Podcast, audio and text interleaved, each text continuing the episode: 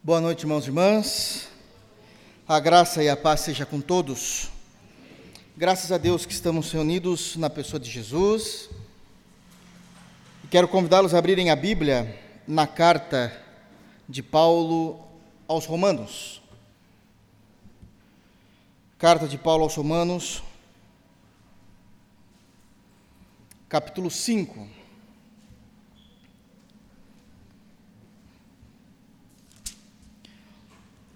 Romanos capítulo 5, nós iremos ler do versículo de número 12 ao número 21, que é o final do capítulo. Romanos capítulo 5, versos de número 12 a 21. Amém? É um texto extremamente importante para a fé cristã, para a igreja, para a história e nós vamos ler esse texto na perspectiva do pacto. Na perspectiva do pacto. Todos abriram? Eu quero pedir para que todos abram e depois nós iremos ler muitos textos, muitos textos, rápidos, mas eu quero que todos leiam, é necessário para nós entendermos a doutrina de nosso Deus. Amém? Romanos capítulo 5, versículo de número 12. Paulo nos ensina, nos orienta pelo Espírito Santo dessa forma. Portanto, assim como por um só homem entrou o pecado no mundo, e pelo pecado a morte, assim também a morte passou a todos os homens, porque todos pecaram. Porque até ao regime da lei havia pecado no mundo, mas o pecado não é levado em conta quando não há lei. Entretanto, reinou a morte desde Adão até Moisés, mesmo sobre aqueles que não pecaram à semelhança da transgressão de Adão, o qual prefigurava aquele que havia de vir. Todavia, não é assim o dom gratuito como a ofensa, porque se pela ofensa de um só morreram muitos, muito mais a graça de Deus e o dom pela graça de um só homem, Jesus Cristo, foram abundantes sobre muitos. O dom, entretanto, não é como no caso em que somente um pecou, porque o julgamento derivou de uma só ofensa para a condenação, mas a graça transcorre de muitas ofensas para a justificação. Se pela ofensa de um e por meio de um só reinou a morte, muito mais os que receberam a abundância da graça e o dom da justiça reinarão em vida por meio de um só, a saber, Jesus Cristo. Pois, assim como por uma só ofensa veio o juízo sobre todos os homens, para condenação, assim também por um só ato de justiça veio a graça sobre todos os homens para justificação que dá vida. Porque, como pela desobediência de um só homem, muitos se tornaram pecadores, assim também, por meio da obediência de um só, muitos se tornaram justos. Sobreveio a lei para que avultasse a ofensa, mas onde abundou o pecado, superabundou a graça, a fim de que, como o pecado reinou pela morte, assim também reinasse a graça pela justiça para a vida eterna, mediante Jesus Cristo, nosso Senhor. Amém. Feche teus olhos, vamos orar? Pai, é por meio unicamente e exclusivamente de Jesus que nós nos reunimos em culto a Ti, em adoração, celebração, porque o Senhor tem sido o nosso refúgio de geração em geração. O Senhor é aquele que tem nos amado, tem nos transformado, guiado, orientado. O Senhor é aquele que, por meio e mediante Jesus, perdoa os nossos pecados. Guarda-nos, Senhor. Continue trabalhando em nós. Nos ajuda a entender a seriedade, Pai, da aliança, do pacto, para que possamos te amar mais e viver de acordo com ela. Senhor, trataremos hoje aqui de assuntos delicadíssimos. Usa-me, Pai, de acordo com a tua santa vontade, que eu possa ser fiel à tua palavra e às Escrituras. Também oro pedindo que o teu Santo Espírito possa atuar em cada coração aqui presente e aqueles que nos assistem. É no santo nome de Jesus que nós lhe pedimos e oramos. Amém. Irmãos, hoje, permitindo Deus, é o último culto ou o último sermão referente à teologia do pacto. Eu preciso que os irmãos tragam à memória tudo aquilo que foi falado desde então, para que nós possamos, para que possamos compreender exatamente o que precisamos falar hoje e trabalhar hoje esse contexto com os irmãos. A maneira como eu, pastoreando o rebanho de Deus, trouxe as temáticas da teologia do pacto, não foram soltas. Eu fiz isso e já sabia onde eu iria chegar o tempo todo, óbvio. Com cada culto pregado a respeito da teologia do pacto, cada assunto, cada tema, para que fizesse sentido aos irmãos, principalmente para aqueles que, por algum motivo, nunca tinham ouvido a respeito da aliança de Deus com o seu povo, da teologia do pacto, a importância disso. E nós fomos construindo então essa teologia, mostrando aos irmãos para que pudéssemos entender. Hoje eu quero trabalhar com os irmãos o último tema dessa série de mensagens, pelo menos por hora, que é sobre a diferença em termos Adão como cabeça do pacto das obras e Cristo, Jesus, nosso Senhor, como cabeça do pacto da graça. O que isso significa não apenas na teologia, na doutrina descrita nas Escrituras, mas o que isso infere diretamente na Igreja de Deus, no povo de Deus e, mais especificamente, na vida individual da vida cristã. Qual é, de fato, o peso que essas informações e como é que nós devemos olhar, viver crer debaixo dessa perspectiva bíblica notoriamente escrita por Paulo na carta aos Romanos. Eu quero já iniciar então trazendo aos irmãos um rápido resumo de tudo aquilo que nós falamos em questões temáticas, porque hoje eu não terei tempo para fazer aquele resumo que geralmente eu gosto de fazer, principalmente daquilo que eu vou usar no sermão do dia. Eu não tenho tempo. Os assuntos são bem profundos e nós iremos ler bastante. Apenas lembrando aos irmãos que, em primeiro lugar, não existe relacionamento com Deus, fazendo um breve resumo aqui, não existe relacionamento com Deus fora da aliança. Deus se relaciona com o homem necessariamente, exclusivamente, por meio do pacto. Quem sustenta todo o pacto é Jesus. Jesus. É Ele que mantém, que sustenta, que assegura e tem sido fiel. Não que as outras pessoas santas da Trindade não façam isso, mas é obra e responsabilidade de Jesus, o Senhor, e isso já decretado na eternidade passada a respeito da aliança. Precisamos lembrar aqui que existem duas alianças nas Sagradas Escrituras. A primeira delas é chamada de o Pacto das Obras, e ela foi realizada com o primeiro casal, Adão e Eva. Especificamente, Deus Pai falou desse pacto diretamente com o homem, com Adão. E existia uma circunstância, existia uma necessidade para que essa aliança das obras permanecesse por toda a eternidade. A obediência absoluta, perfeita, fiel de Adão. O que nós sabemos que não aconteceu.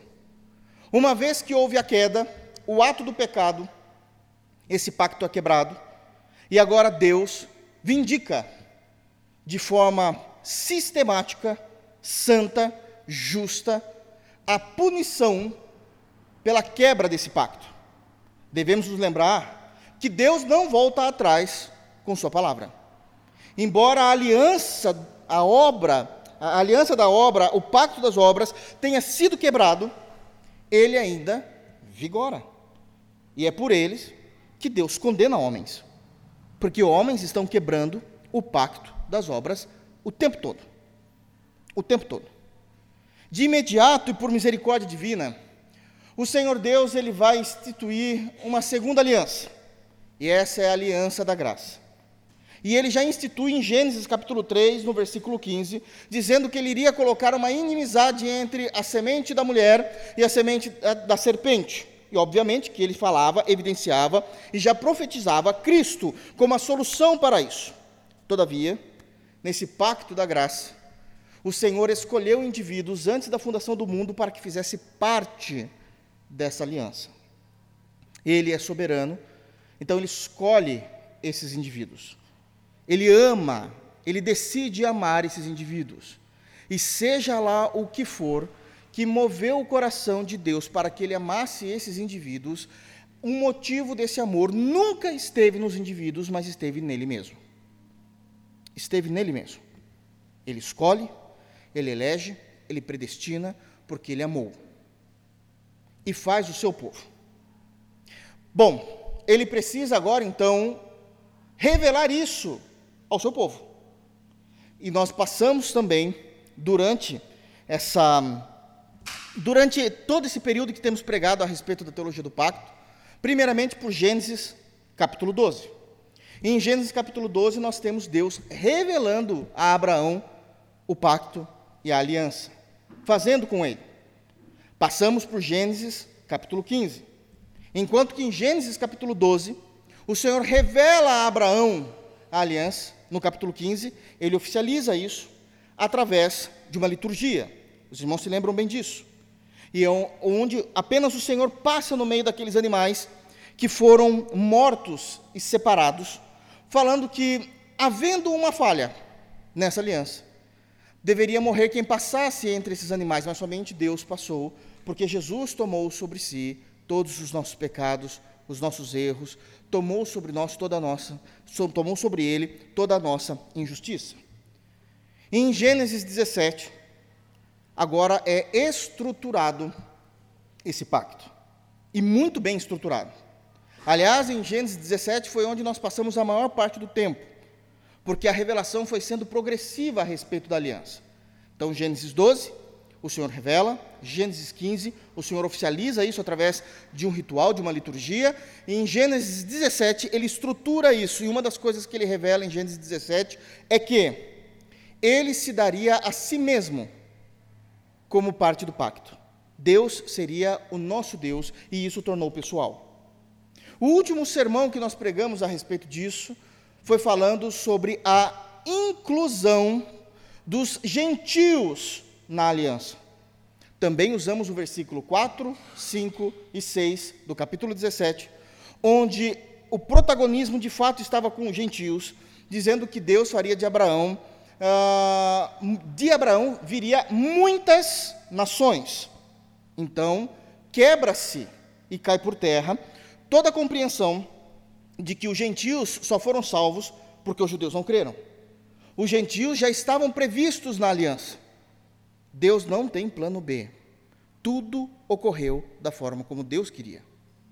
E também temos um simbolismo disso, uma marca, onde é dito, nesses três versículos do capítulo 17, que o nome de Abrão seria agora alterado, mudado para Abraão, porque ele seria pai de muitas nações. Isso significa que os gentios já estavam no plano de Deus. Terminamos indo para Gênesis capítulo 3, onde é dito que o descendente que Deus daria a Abraão, na realidade nunca foi Isaac. Bom, em termos biológicos, sim, foi Isaac. Mas enquanto Deus estava pensando em Cristo, muitos de nós pensávamos que o descendente era Isaac. Mas Paulo, inspirado, orientado pelo Espírito Santo, vai dizer que o descendente sempre foi Cristo. O descendente de Abraão, que sustentaria todas as coisas, que manteria todas as coisas, e por meio de qual todas as famílias da terra, isso é, extrapolando os muros de Israel, os muros de Jerusalém, era Cristo, anunciado a todas as nações. E me lembro que o último texto pregado foi em Atos 19 onde Paulo, na sua terceira, iniciando a sua terceira viagem missionária, ele vai até Éfeso e o primeiro lugar que ele vai se pôr lá em Éfeso é nas sinagogas, porque se entende que são irmãos de fé. mas eles não aceitaram Paulo. Eles não queriam ouvir a verdade do Evangelho. Então Paulo sai da sinagoga e passa dois anos ensinando, discutindo, orientando a respeito da aliança, do Evangelho, numa escola de pensamentos, que é chamada de a escola de Tirano, em Atos 19. E muitos gentios se converteram. E isso significa que tudo aconteceu de forma extremamente orgânica. Não houve desvio, não houve mudanças na curva de pensamento. Os gentios criam em Cristo e eram salvos, porque assim Cristo havia cumprido a aliança. Foi isso que nós trabalhamos até aqui de forma muito simplória e da forma como nós fomos entendendo os aspectos dessa aliança. Hoje eu quero trazer para vocês, talvez, um conteúdo que seja um pouco mais pesaroso. Pesaroso no sentido de compreender, e eu explico por quê. É bem mais fácil nós entendermos teologia quando a doutrina se refere somente à ação de Deus na história. É muito mais fácil nós entendermos a doutrina quando é uma ação direta de Deus e da responsabilidade apenas de Deus na história. A gente se submete, Deus decidiu fazer, assim é, e nós cremos. Mas todas as vezes que a doutrina ela vai interferir no campo do emocional, machuca, dói, porque nós somos seres emocionais. E as emoções muitas vezes pode ser contrária àquilo que a Bíblia nos ensina. Um outro ponto é que a doutrina que mais é pesarosa aos ouvidos de crentes são aquelas que, de alguma forma, desafiam aquilo que nós criamos e estava muito bem guardado de forma confortável ao nosso coração. Mas tudo que nós falaremos aqui a respeito da teologia do pacto e entendendo a vida de Adão como cabeça do pacto das obras e Cristo como pacto, cabeça do pacto da graça, isso será extremamente fundamentado. E é por isso que eu estou dizendo que eu preciso, gentilmente, que os irmãos acompanhem todos os textos bíblicos. Ok? Hoje eu quero então conversar com vocês que uma vez que a doutrina foi pregada, a doutrina já foi estabelecida, Cristo já venceu a morte e o inferno, ele reina todo-poderoso. Como como isso se dá no dia a dia da sociedade e na humanidade? Agora vai entrar a raça humana em ação. Até então, tudo que nós falamos era Deus programando todas as coisas a parte da soberania divina, eu não vou dizer que acabou no sermão passado, porque hoje vai ter muita soberania divina, mas juntamente com a soberania divina vai andar a responsabilidade humana. Aquilo que eu vou falar aqui, alguns irmãos já ouviram, então acho que vai ser mais fácil. Outros, será a primeira vez. Não me julguem. Vamos ler os textos e ver o que a palavra de Deus nos orienta a respeito de qual é o reflexo direto. A consequência, prestem atenção, irmãos, a consequência direta da transgressão de Adão e da vitória de Cristo, cada um em suas respectivas alianças. Amém? As consequências de Adão e a vitória de Cristo, cada um nas suas respectivas alianças. Eu quero começar o sermão de hoje olhando para Romanos capítulo 5, e eu já peço aos irmãos a licença de dizer que eu não irei expor todo o texto que eu li aqui, porque nós não estamos, infelizmente, fazendo a exposição da carta aos Romanos. Óbvio, já para deixar bem claro, Romanos capítulo 5, verso 12 a 21, que é o que nós fizemos a leitura, diretamente está falando do tema da santa doutrina e perfeita doutrina da justificação. Não apenas falando sobre a justificação, onde o Senhor tira os nossos pecados e imputa a justiça em Cristo em nós, como os, o, a, a, a perícope do versículo 12 a 21, Eu estou falando isso agora de forma muito acadêmica. Perícope é o trecho do texto. Então, dos versos 12 a 21, é a perícope mais importante da carta aos Romanos. Por quê? Porque essa perícope, esses versículos de 12 a 21, condensa neles tudo o que o apóstolo Paulo, pelo Espírito Santo, falou desde o capítulo 1 até o momento. E a partir deles, a partir do capítulo 6, que termina-se no 21, o capítulo 6 de Romanos, até o final, que é o capítulo 16, só existe por causa dessa perícope. Senão não existiriam. Nesse texto, justificação. Capítulo 6, inicia-se a santificação. Não existe santificação sem justificação. Então, ele é o trecho mais importante da carta aos Romanos, sem dúvida alguma. Ele está falando de justificação, está dizendo que a justiça de Cristo, a morte perfeita de Cristo, a obediência perfeita de Cristo, tudo o que ele realizou está sendo imputado aos eleitos. E Deus, de uma forma maravilhosa, graciosa, ao nos olhar, vê a justiça de Cristo.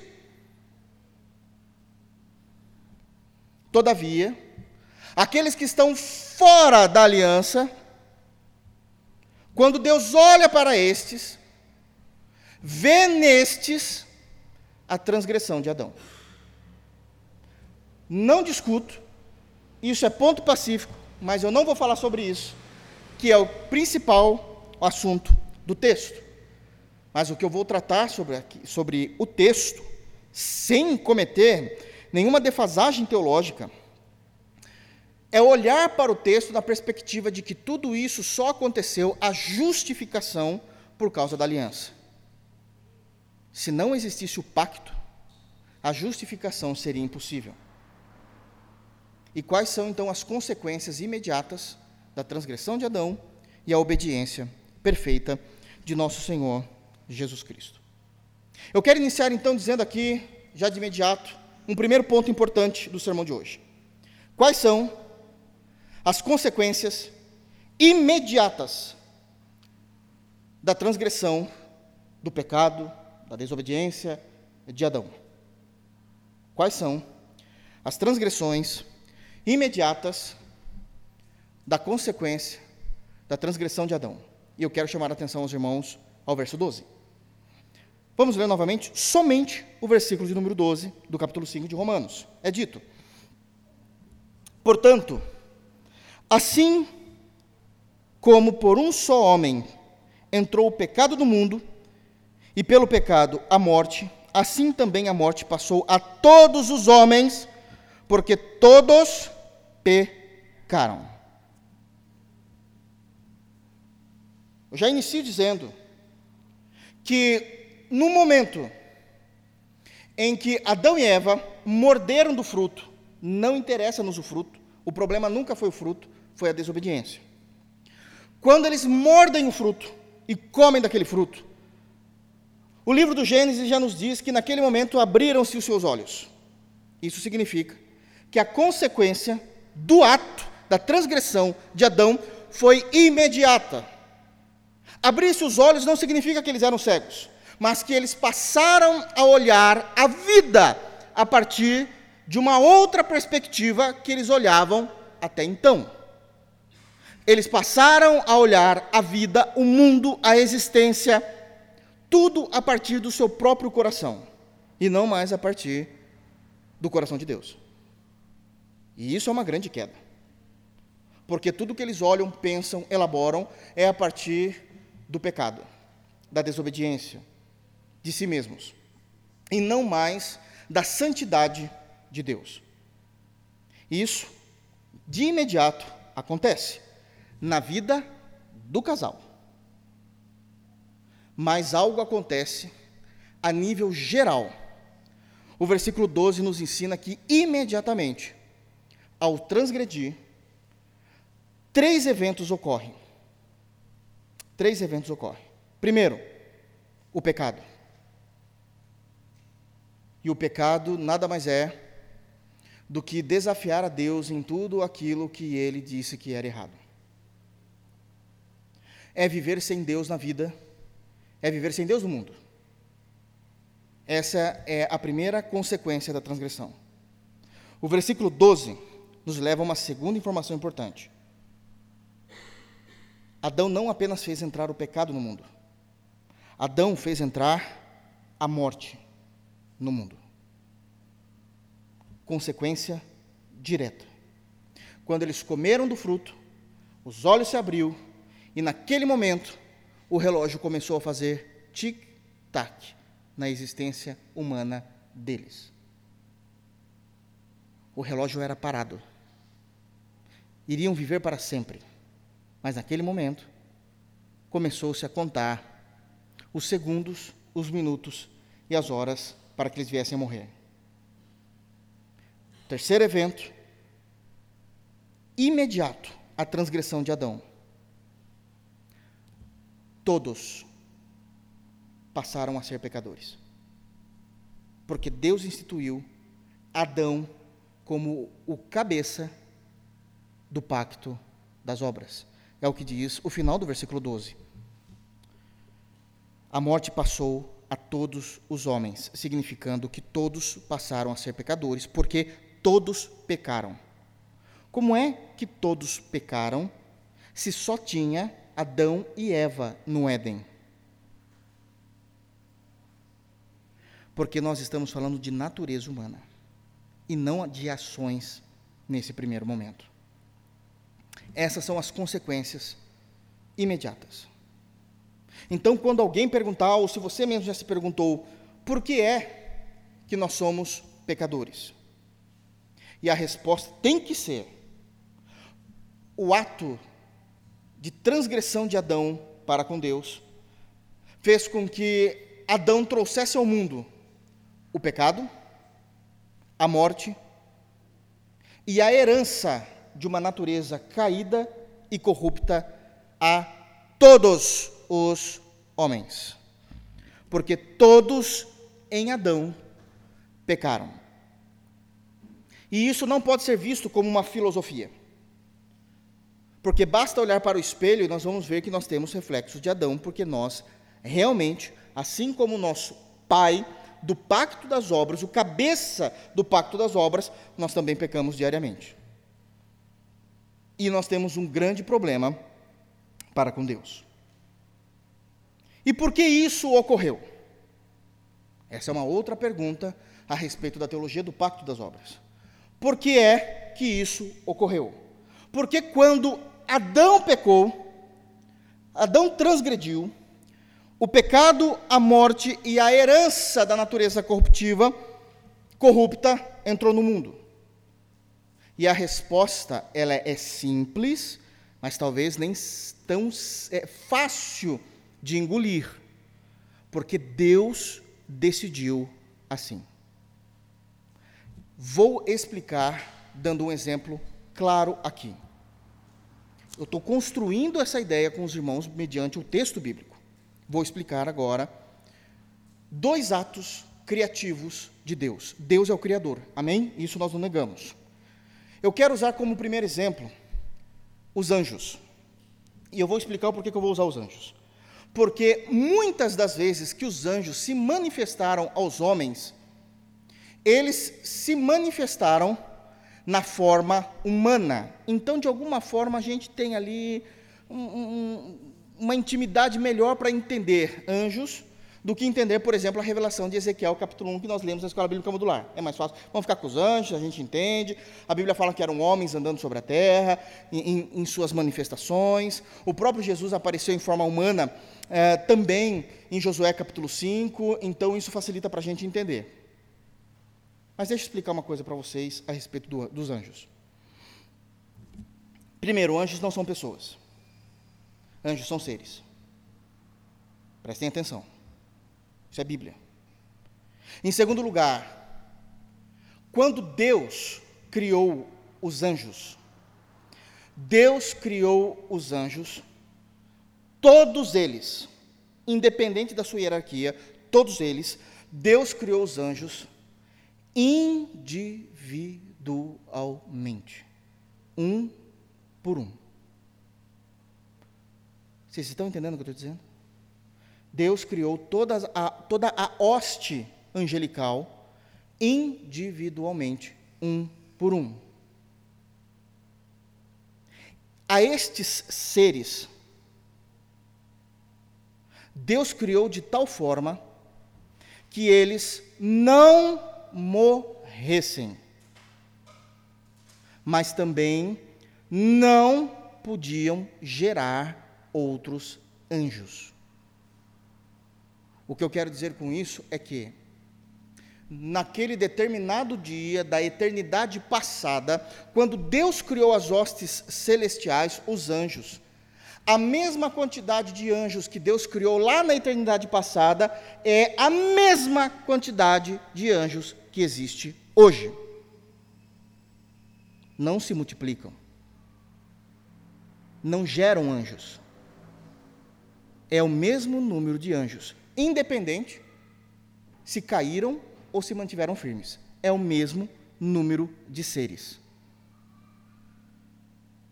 Deus, agora vamos para a segunda criação, não criou assim os homens.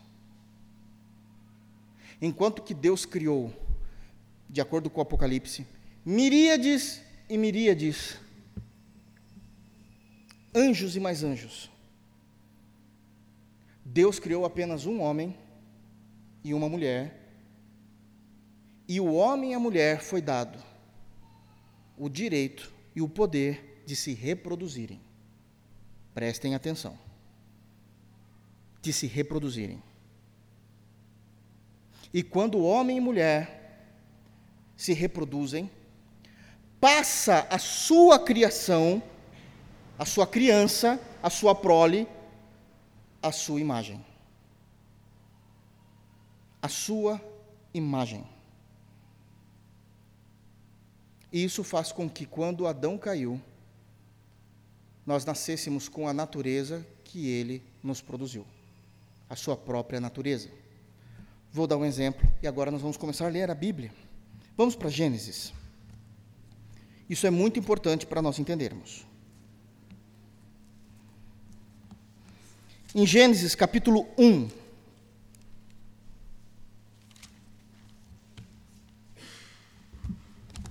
Gênesis capítulo 1, a respeito da criação do homem. Olha o que o Senhor Deus diz no verso de número 26. Gênesis capítulo 1, versículo 26. Também disse Deus: Façamos o homem a nossa imagem, conforme a nossa semelhança Tenha ele domínio sobre os peixes do mar, sobre as aves dos céus, sobre os animais domésticos, sobre toda a terra e sobre todos os répteis que rastejam pela terra. O primeiro casal foi criado à imagem de Deus. E percebam que aqui está a Trindade, porque ele diz: façamos. É uma reunião da Trindade aqui, dizendo: façamos o homem à nossa imagem e à nossa semelhança. Eu não vou entrar hoje no contexto do que significa a nossa imagem e semelhança. Mas isso significa que havia atributos compartilháveis de Deus que ele atribuiu aos seres humanos. Isso capítulo 1. Capítulo 2, formação do Éden e da mulher. Capítulo 3, a queda. Eles caem.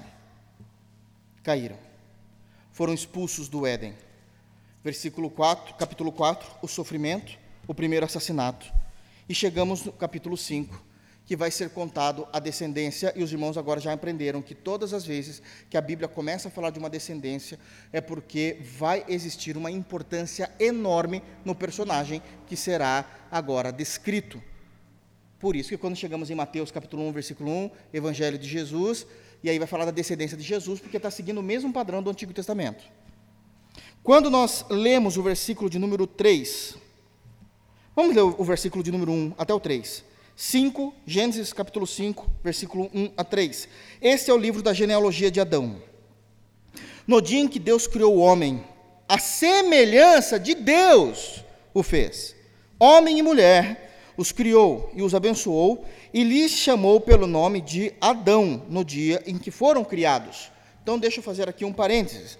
Os irmãos percebem que o nome do primeiro casal, casal, era Adão. Está no versículo 2.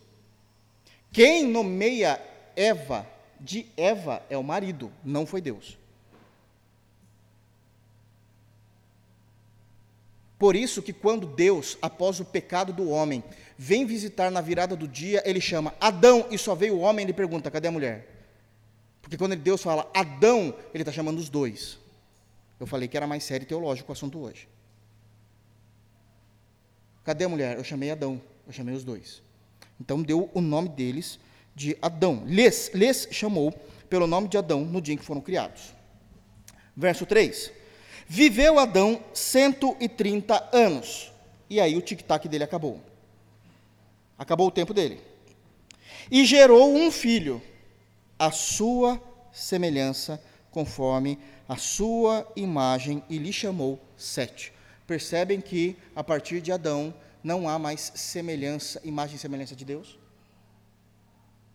O filho gerado agora é a imagem e semelhança de Adão.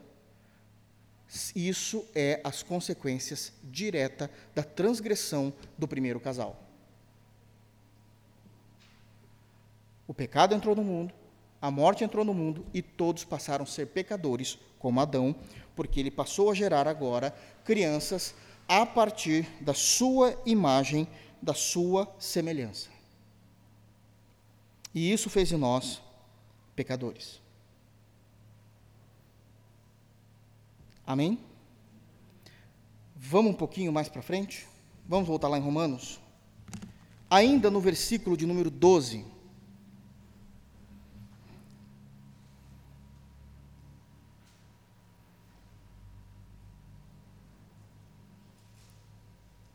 De novo, eu quero ler com os irmãos. Porque o foco da primeira leitura foi falar quais são as consequências diretas. Mas agora eu quero falar do alcance do alcance. E que o Espírito Santo nos ajude. Porquanto, assim como por um só homem entrou o pecado no mundo, e pelo pecado a morte, assim também a morte passou a todos os homens, porque todos pecaram. O, pe o pecado entra no mundo, a morte entra no mundo, a herança da natureza pecaminosa entra no mundo, mas o texto é categórico em dizer, por duas vezes no final do texto, que a morte passou a todos os homens, porque todos pecaram, incluindo crianças.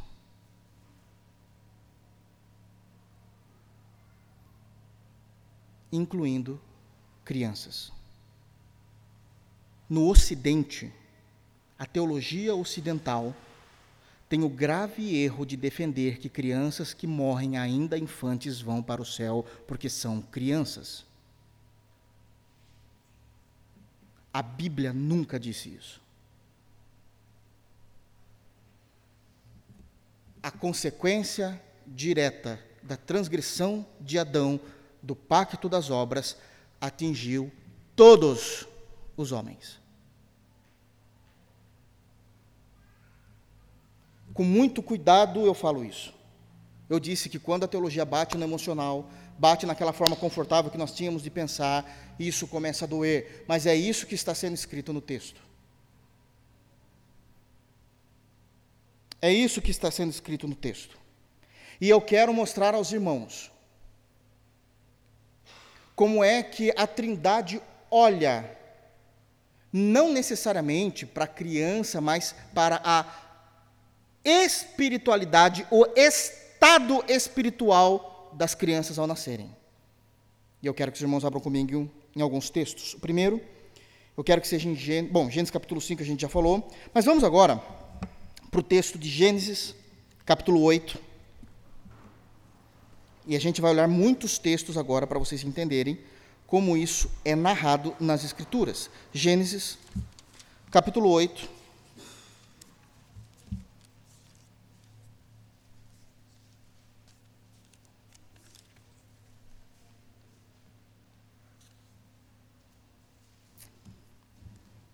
versículo de número 21. Todos abriram? Gênesis, capítulo 8, versículo 21. Diz assim o texto bíblico: E o Senhor aspirou o suave cheiro e disse consigo mesmo: Isso aqui é após o dilúvio. Não tornarei a amaldiçoar a terra por causa do homem, porque é mal o desígnio íntimo do homem desde a sua mocidade. Não tornarei a ferir todo vivente como eu fiz. O estado espiritual de todo homem, aqui falando de raça humana, é mal diante de Deus desde a infância. Crianças não são, são, não são salvas por serem crianças. Por isso precisamos da aliança. Por isso precisamos de Cristo. A igreja romana começou a defender que crianças ao morrerem se tornam anjinhos, estrelas, no céu de Jesus. Isso não é doutrina, é engano do diabo. Quero ler mais textos. Livro de Jó. Vamos seguir aqui com a leitura, por favor, do livro de Jó, capítulo 14.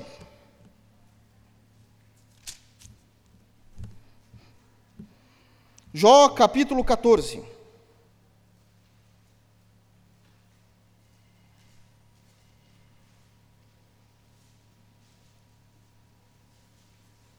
Por favor, leiam comigo. Jó, capítulo 14, nós vamos ler do versículo de número 1 ao versículo de número 4.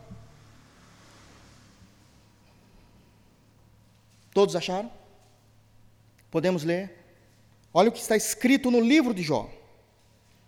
O homem, nascido de mulher, vive breve tempo, cheio de inquietação Nasce como a flor e murcha, foge como a sombra e não permanece.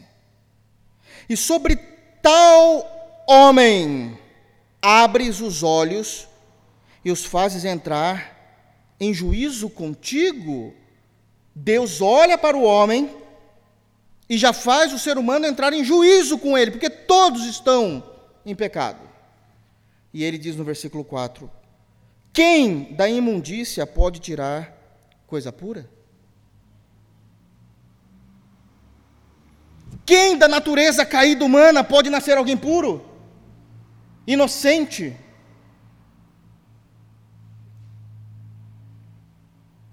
Nós somos a imagem, sem Cristo, sem Cristo, nós somos a imagem e semelhança de Adão.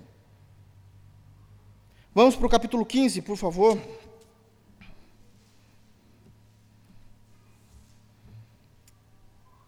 Jó capítulo 15, versículo 14 e 15. Jó 15, verso 14 e 15. Que é o homem para que seja puro, e o que nasce de mulher para ser justo? Eis que Deus não confia nem nos seus santos, nem os céus são puros aos seus olhos. Se nem os céus são puros aos olhos de Deus, isso não significa que os céus têm pecado, mas que nem os céus se igualam em pureza ao próprio Deus, mesmo não tendo pecado. Olha a magnitude de Deus. Os céus não são puros aos olhos de Deus, porque a métrica de Deus ninguém alcança. Somente a Trindade é pura aos seus próprios olhos, mas o que nasce da mulher é justo? Só porque é criança? Por favor, vamos para Salmos. Salmos 51. Esse é muito conhecido. Demasiadamente conhecido.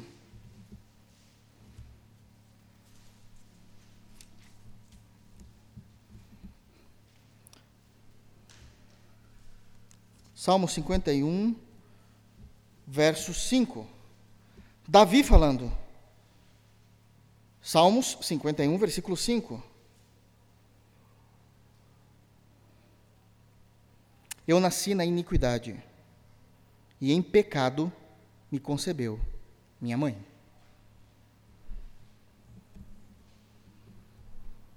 Eu já nasci na iniquidade, sem fazer nada.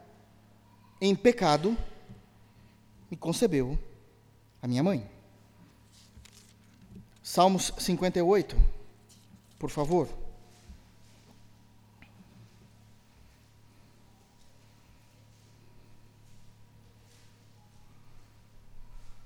Salmos 58.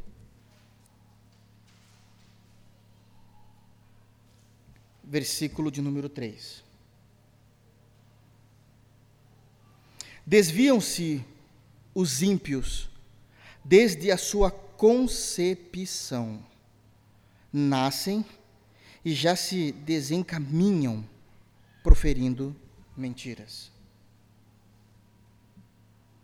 Eu estou dando muitas bases bíblicas que contrariam o entendimento ocidental para afagar o nosso coração a respeito de que todos pecaram e destituídos estão da glória de Deus.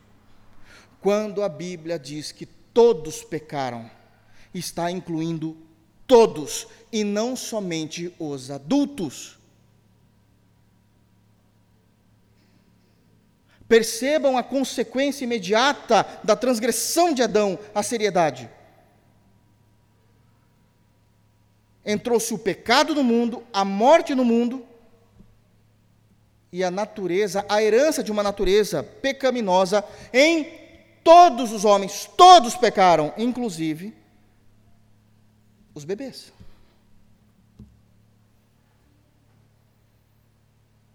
Os bebês. Com isso, nós chegamos então em três argumentos bíblicos apresentados nesses textos. Primeiro, nenhum ser humano, e especificamente nenhuma criança, é salva por sua inocência. Não é esse o estado que elas estão diante de Deus.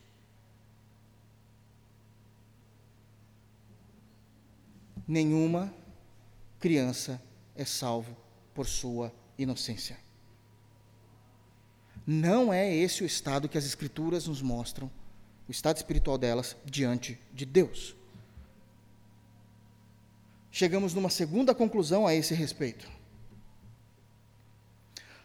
A única e exclusiva forma de sermos salvos é mediante a perfeita obra expiatória de Cristo. Se nós defendemos que as crianças são salvas simplesmente por serem crianças, nós teremos que defender uma teologia em que existe mais de um caminho de salvação. E Jesus é claro em dizer que Ele é o caminho. Não há outro caminho de salvação. Não há outro caminho de salvação. Uma terceira conclusão. A salvação exclusivamente é comunicada ao homem pela ação regeneradora do Espírito Santo. essa salvação perfeita que temos em Cristo Jesus só é possível de acontecer no homem porque ele foi atingido pela ação gloriosa, majestosa, regeneradora do Espírito Santo em nós. E nada mais.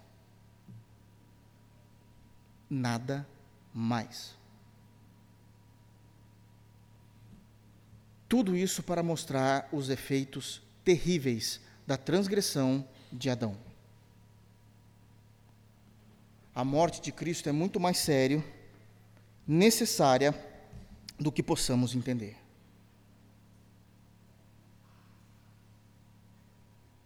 Então, quando Adão transgrediu, voltando para Romanos, entrou o pecado no mundo, entrou a morte no mundo, e herdamos terrivelmente essa natureza pecaminosa. Mas o outro lado também é real. Que crianças nas Escrituras foram tratadas, não todas, mas há textos mostrando que elas foram tratadas conforme a imagem de Deus, porque Deus já agia nelas. E aqui eu quero abrir um ponto importantíssimo aos irmãos. Nós precisamos crer em Deus. E eu sei que vocês estão dizendo, mas a gente crê, por isso que estamos aqui. Nos convertemos ao Evangelho e cremos em Deus. Ok? Nós precisamos então crer em Deus naquilo que Ele fala para nós cremos. Não é crer somente na pessoa de Deus, do Deus Trino, mas cremos naquilo que Ele nos orienta a crer, uma vez que vivemos com Ele. E uma das coisas que Deus nos orienta a crer é que Deus nos ensina que embora a criança não tenha o senso moral latente de um adulto, óbvio, existe na criança a capacidade intelectual, mediante a idade dela, mesmo que seja na primeira infância, de perceber a existência de Deus. Não é porque nós talvez não nos lembramos da nossa primeira infância que a gente não percebia as coisas. Muito do que nós somos Nada mais é, isso é provado na ciência, muito do que nós somos hoje. Nada mais é do que valores internalizados a nós até os seis anos e sete anos de idade. E isso a psicologia comprova. Nem sempre os valores são tão claros no sentido de conseguirmos dissertar sobre eles como na fase adulta. Não devemos subjugar a inteligência que Deus deu às crianças. Eu quero mostrar isso começando de uma outra forma, até um pouco mais ignorada pela Igreja de Deus. Os animais, não estou falando de raça humana, estou falando de animais agora. Os animais, biblicamente, nos são apresentados como sendo crentes em Deus.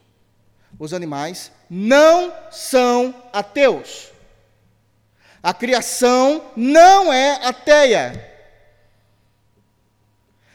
Óbvio que eu não estou defendendo o ridículo de que a criação e os animais têm a mesma compreensão, posição e forma de pensamento que o ser humano adulto. Não estou dizendo isso. Mas dentro da sua criação, da sua espécie e de seus instintos, eles creem em Deus. Porque Deus assim os fez. E precisamos crer nisso. Queria, por exemplo, que os irmãos abram em Salmos 104. Salmos 104.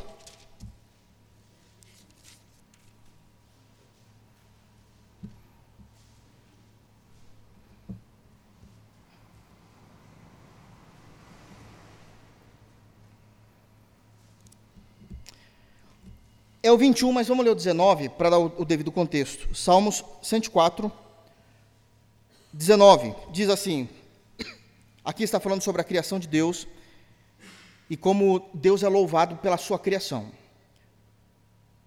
Verso 19: Fez a lua para marcar o tempo, o sol conhece a hora do seu ocaso, dispões as trevas e vem a noite, na qual vagueiam os animais da selva.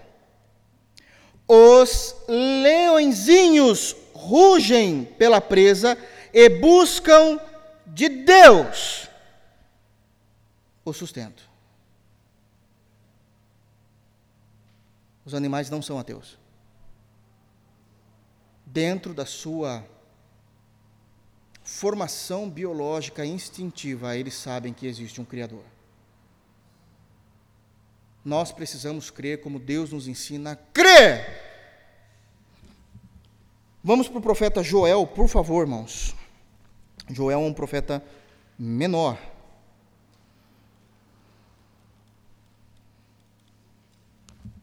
Joel capítulo 1.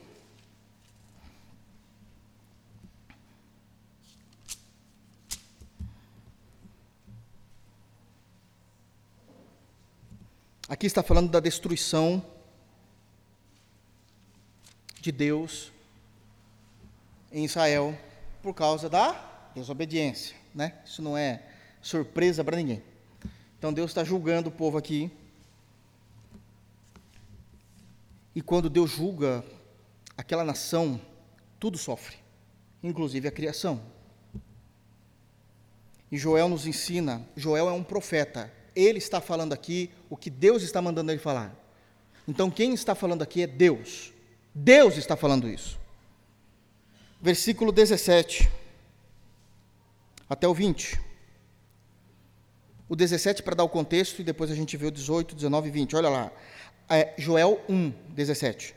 A semente mirrou debaixo dos seus torrões, os celeiros foram assolados, os armazéns derrubados, porque se perdeu o cereal. Então, essa é a situação atual do momento em que ele estava profetizando. Verso 18: Como geme o gado. As manadas de bois estão sobremodos inquietos, porque não tem pasto. Também os rebanhos de ovelhas estão perecendo. A ti, ó Senhor, clamo, porque o fogo consumiu os pastos do deserto e a chama abrasou toda a árvore do campo. Também, também todos os animais do campo bramam, suspirantes por ti, porque os rios se secaram e o fogo devorou os pastos do deserto. O profeta está clamando a Deus e os animais estão pedindo socorro a Deus. Os animais não são ateus.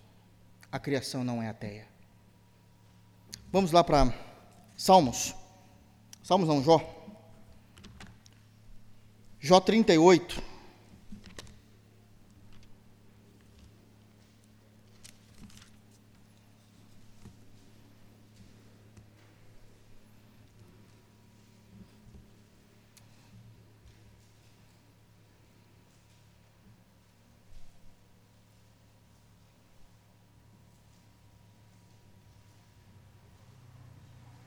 Alguém pode dizer, pastor, por que é que o senhor está falando dos animais antes dos infantes?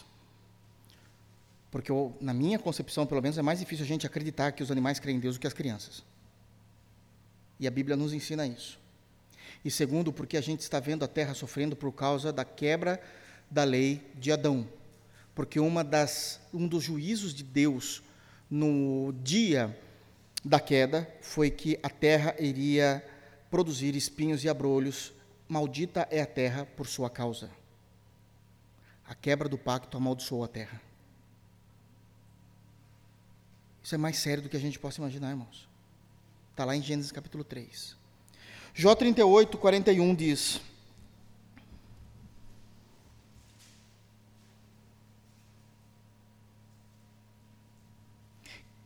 Jó 38, 41. Quem prepara aos corvos o seu alimento, quando os seus pintainhos gritam a Deus e andam vagueando por não terem que comer?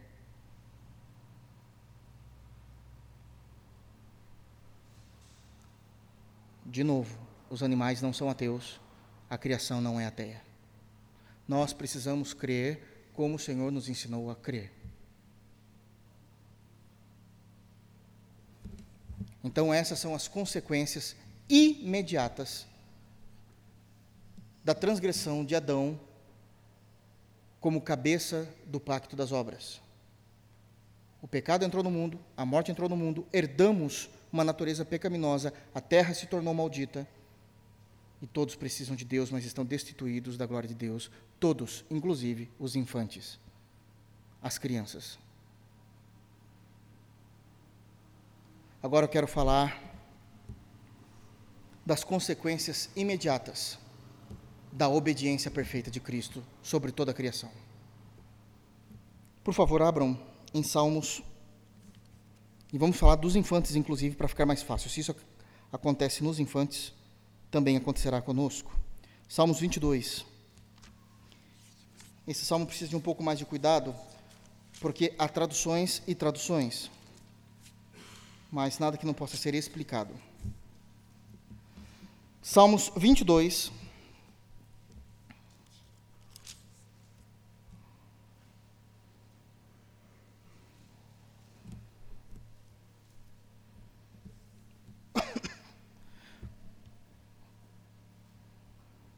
Esse é um salmo de Davi. E olha o que Davi fala a respeito dele. Do como Deus foi com ele. Salmos 22, versos 9 e 10. 9 e 10. Posso ler? Contudo, tu és quem me fez nascer e me preservaste, estando eu ainda ao seio de minha mãe. A ti me entreguei desde o meu nascimento, desde o ventre da minha mãe, tu és o meu Deus. A grande pergunta é: como é que Davi, sem o senso moral latente, a era da consciência, pode dizer isso? Que ele se entregou a Deus ainda quando era uma criança que mamava ao seio de sua mãe. Porque o versículo 9 diz que Deus preservou aquela criança. Tem uma tradução que é dito que Deus a assegurou, que Deus a sustentou.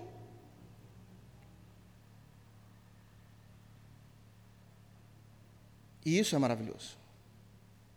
Nós conseguimos ver então que tais crianças são do Senhor quando ele já começa a chamá-las desde o ventre. Jeremias, por favor, profeta Jeremias. Um pouco adiante aí de Salmos. Um pouquinho.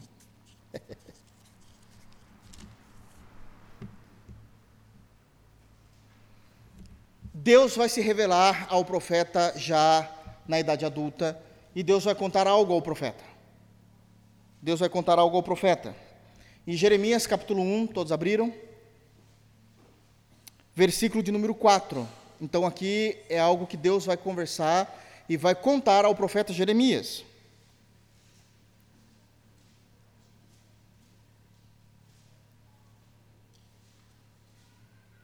Todos abriram?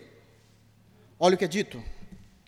A mim me veio, pois, a palavra do Senhor dizendo. Então Deus foi falar com Jeremias e disse: Antes que eu te formasse no ventre materno, eu te conheci.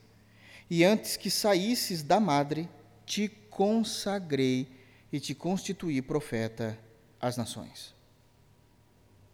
É Deus. É Deus que nos conhece. É Deus que nos consagra é Deus quem nos constitui. Isso é eleição. Porque a eleição, ela aconteceu antes da fundação do mundo.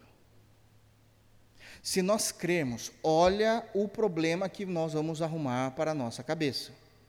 Se nós cremos que todas as crianças são salvas, e no momento em que elas entram no período da consciência, elas perdem a herança da salvação, nós vamos ter que defender que é possível perder a salvação. Isso vai contra a perseverança dos santos ensinadas por toda a palavra de Deus.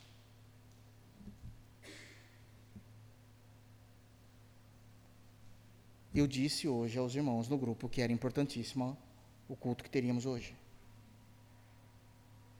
Não quero que vocês saiam falando isso para todo mundo. Não é um assunto. Eu preparei vocês por algumas semanas até chegar nisso. Lucas, vamos para o Evangelho, por favor. Lucas capítulo 1.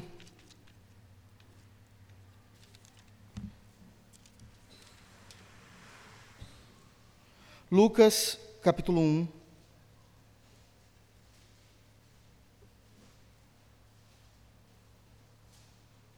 versículo 13 até o versículo de número 15.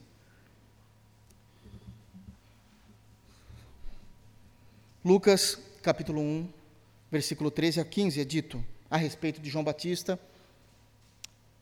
E aqui o anjo está falando com o pai dele, com Zacarias, dizendo: Disse-lhe, porém, o anjo: Zacarias, não temas, porque a tua oração foi ouvida, e Isabel, tua mulher, te dará à luz um filho a quem darás o nome de João.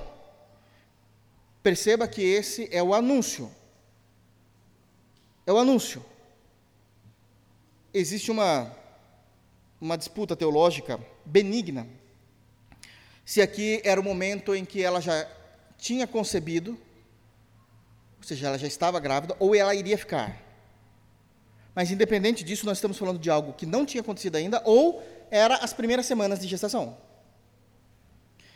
E o versículo 14 está sendo dito: Em ti haverá prazer e alegria, e muitos se regozijarão com o seu nascimento, pois ele será grande diante do Senhor, não beberá vinho nem bebida forte, e será cheio do Espírito Santo já no ventre materno. A regeneração, a salvação de João Batista já aconteceu na vida intrauterina. Se não fosse necessário isso acontecer, o anjo poderia dizer: de boa, enquanto ele for criança, tá tudo bem. Ele foi cheio do Espírito Santo porque o Senhor o salvou no ventre da mãe.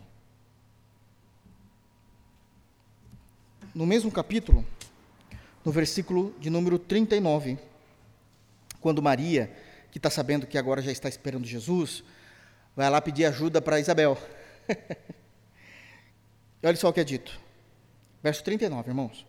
Naqueles dias, dispondo-se Maria, foi apressadamente à região montanhosa a uma cidade de Judá. Entrou na casa de Zacarias e saudou Isabel. Ouvindo esta saudação de Maria, a criança lhe estremeceu no ventre. Então Isabel ficou possuída do Espírito Santo. Vocês entenderam? Se no ventre a criança já tem a percepção singular de uma criança de entender que há um Deus e reconheceu Cristo na barriga de Maria, nós devemos ensinar os nossos filhos. Ensinem, gastem tempo, falem das histórias bíblicas. Não importa se a gente vai ter que recontar isso quando eles crescerem, mas ensinem. Mesmo que eles confundam os personagens. Estava ensinando a história de Enoque para Laísa. Eu pedi para ela contar a história para mim depois que eu terminei. Ela falou assim: então, o Pinóquio foi salvo porque subiu para o céu. Eu falei, não é Pinóquio, é Enoque. Ela ficou uns dois dias, agora guardou. Enoque, né, papai? Eu falei, Enoque, não tem nada de Pinóquio. Pinóquio era mentiroso, ó, foi para o inferno. Sim, já estou ensinando ela a respeito do inferno. Porque ela nunca vai esquecer. Nós ensinamos os filhos o caminho que deve andar. Porque eu creio no Deus da Bíblia, que me ensina que Deus salvou João Batista na vida intrauterina e que ele foi e creu em Jesus ainda no ventre. É óbvio que João Batista, nesse período, não conseguiria fazer uma dissertação teológica a respeito de quem é Jesus, mas ele creu. Da forma dele, no momento dele, porque o Espírito Santo sopra onde quer. E nós cremos assim. É por isso que agora, voltando a Romanos, para que nós possamos encerrar. Nós precisamos, uma vez que a gente entendeu Romanos 12, agora faz todo sentido o resto do texto. Olha só o que é dito. Verso 13. E agora a gente pode ler tranquilamente. Eu disse que eu não iria expor. Então agora fica mais fácil a leitura. Porque até o regime da lei havia pecado no mundo, mas o pecado não é levado em conta quando não há lei. O que é que Paulo está dizendo aqui? Que o pecado entrou por Adão. E a lei, falando o que era pecado ou não, só surgiu com Moisés. É muito tempo. Esse período de Adão até a lei, o pecado já existia, mas Deus não julgava as pessoas. Porque a lei não estava posta ainda. Mas o versículo 14 não nos deixa confundidos. Entretanto, reinou, reinou, imperou a morte, desde Adão até Moisés. Por mais que Deus não trouxesse o devido juízo, o pecado estava matando pessoas. O fato de não haver punição divina não exclui a verdade que existia o pecado. Mesmo sobre aqueles que não pecaram, a semelhança da transgressão de Adão, o qual prefigurava aquele que havia de vir. Sejam eles adultos, sejam eles crianças, que não pecaram, da mesma forma como Adão. Todavia, não é assim o dom gratuito como a ofensa. Perceba que o que Adão fez é chamado de ofensa e transgressão, e o que o Cristo fez já é chamado de um dom de Deus para nós, um presente de Deus para nós. Porque, pela, porque se pela ofensa de um só morreram muitos, muito mais a graça de Deus e o dom pela graça de um só homem, Jesus Cristo, foram abundantes sobre muitos. Da mesma forma como as consequências de Adão são imediatas quando nos convertemos a Cristo, o dom de Jesus é imediato sobre todo homem e mulher que creu. A justificação é imediata. E isso mostra alguns contrastes. Verso 16: O dom, entretanto, não é como no caso em que somente um pecou, porque o julgamento derivou de uma só ofensa para a condenação, mas a graça transcorre de muitas ofensas para a justificação, colocando a obra de Cristo, óbvio, né, muito superior à de Adão, porque Adão cometeu um pecado, poluiu, contaminou a todos. No meio de todo o pecado já evoluído, um só ato de justiça salvou os seus. Salvou os seus. 17. Podemos viver essa realidade. Se pela ofensa de um e por meio de um só reinou a morte, muito mais os que recebem, isso é a igreja de Jesus, os que recebem a abundância da graça e o dom da justiça, reinarão em vida, não é na eternidade, em vida, por meio de um só, a saber, Jesus Cristo. A eternidade já começou. Porque a eternidade é essa. Nós conhecemos a Deus nós conhecemos a Deus. Pois assim como por uma só ofensa veio juízo sobre todos os homens para a condenação, assim também por um só ato de justiça veio a graça sobre todos os homens para a justificação que dá vida, porque como pela desobediência de um só homem muitos se tornaram pecadores, assim também por meio da obediência de um só muitos se tornaram justos. Sobreveio a lei para que avultasse a ofensa, mas onde abundou o pecado, superabundou a graça. Os contrastes são claros. Primeiro, Adão transgrediu a lei. Cristo nos trouxe o dom gratuito de Deus. Os contrastes continuam. Adão, o resultado da transgressão é o pecado, a morte e a herança de uma vida pecaminosa. O resultado da obediência perfeita de Cristo, o perdão, a justificação e a vida eterna. O contraste continua. Qual o resultado? Qual o resultado? Adão falhou num ambiente de graça, na presença de Deus. Cristo venceu num ambiente de pecado, na ausência do Pai. O contraste continua, o texto está dizendo aqui. Foram um único ato dos dois. O ato único de Adão colocou tudo a perder. Um só ato de justiça do nosso Deus nos reconciliou com Ele. Adão nos apresentou o inferno. Jesus, o perdão dos pecados e a vida eterna. É por isso que nós precisamos da justificação. É por isso que nós precisamos da aliança. É por isso que nós precisamos do pacto. Porque as consequências de ambos são eternas para a perdição ou para a justificação. Espero de todo o coração que vocês tenham entendido toda a importância da teologia do pacto. Onde todo homem, toda mulher que já nasceu, séculos e séculos passados, que estão vivos no presente, ou que um dia irão nascer, todos os homens estão pendurados ou no cinto de Adão ou no cinto de Cristo. Nós precisamos nos encontrar em qual deles nós estamos pendurados, e eu sei que nós estamos pendurados em Cristo.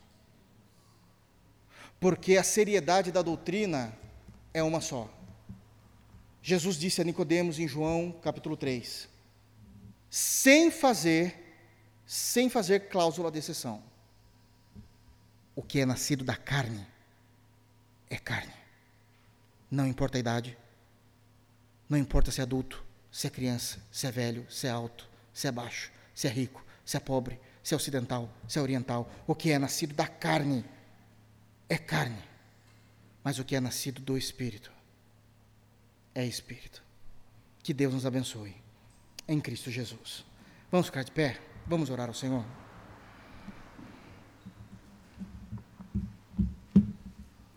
Feche seus olhos.